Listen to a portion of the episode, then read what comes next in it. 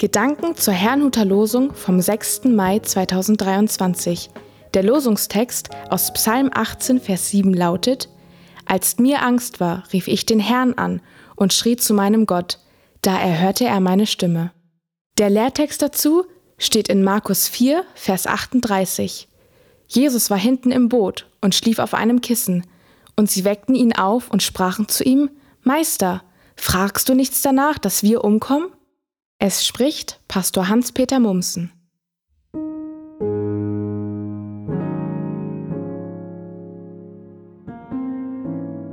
Falsche Frage?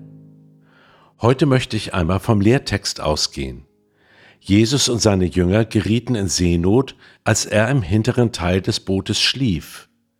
Wie wir lesen, weckten ihn die Jünger und fragten, Meister, fragst du nichts danach, dass wir umkommen? Interessanterweise sagte Jesus Christus, nachdem er den Sturm gestillt hatte, Was seid ihr so furchtsam? Habt ihr noch keinen Glauben? Was meinte er damit?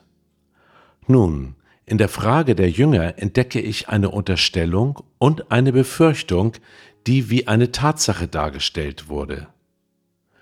Meister, fragst du nichts danach, ist eine Unterstellung, als ob Jesus das Schicksal seiner Jünger nicht interessieren würde. Dass wir umkommen, ist eine vermeintliche Tatsache, die in Wahrheit nur eine Befürchtung bzw. eine Vermutung ist. Nun geht es meiner Ansicht nach bei Gott nicht um sprachliche Formulierungen, doch was die Jünger sagten, machte etwas von ihrem Glauben und Denken sichtbar. Genau darauf spricht sie Jesus dann auch an. Was seid ihr so furchtsam? Habt ihr noch keinen Glauben? Auf diese beiden Elemente, nämlich etwas zu unterstellen und Vermutungen wie Tatsachen darzustellen, stoße ich immer wieder.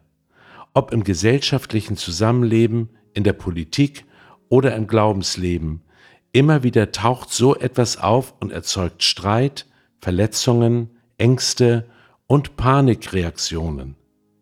Was wir aber brauchen, sind Glauben, Zuversicht Hoffnung und Nüchternheit. Ich meine, die Jünger stellten die falsche Frage. Ihnen fehlte in dieser Situation die Gewissheit, dass Gott sie nie im Stich lässt und ihm alles möglich ist. Was geschehen könnte, muss lange noch nicht geschehen, denn das letzte Wort spricht immer noch Gott. Im Losungswort schildert David, wie Gott ihm trotz seiner Angst geholfen hat. Genau das dürfen wir, wie ich meine, auch von Gott erwarten. Er nimmt Anteil an unserem Leben und ihm ist alles möglich. Ich wünsche Ihnen einen gesegneten Tag und wenn Sie möchten, beten Sie doch noch mit mir. Vater im Himmel, ich danke dir, dass du nicht fern bist, sondern hilfst, wenn ich dich anrufe. Behüte mich bitte davor, dir oder anderen etwas zu unterstellen und stärke mein Vertrauen, dass du Dinge möglich machen kannst, die unmöglich erscheinen. Das bitte ich in Jesu Namen. Amen.